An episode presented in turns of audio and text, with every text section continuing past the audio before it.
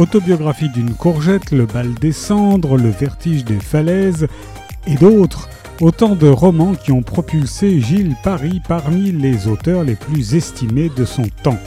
Le revoici avec un autoportrait à la destinée hors du commun, celui de Mademoiselle Belle Caplan qui nous raconte ses sept vies. Mademoiselle Belle Caplan est aussi adulée qu'insaisissable. Ses films sont des succès planétaires, mais elle reste énigmatique et discrète sur sa vie. Des lettres anonymes lui parviennent, dont l'expéditeur, lui, n'ignore rien de sa sulfureuse trajectoire d'autrefois.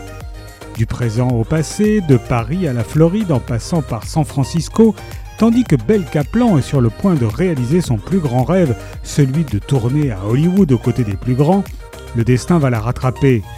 Un amour de jeunesse s'invite pour le meilleur et pour le pire.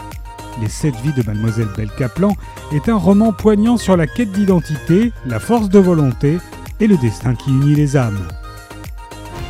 Les sept vies de Mademoiselle Kaplan de Gilles Paris est paru chez Plomb.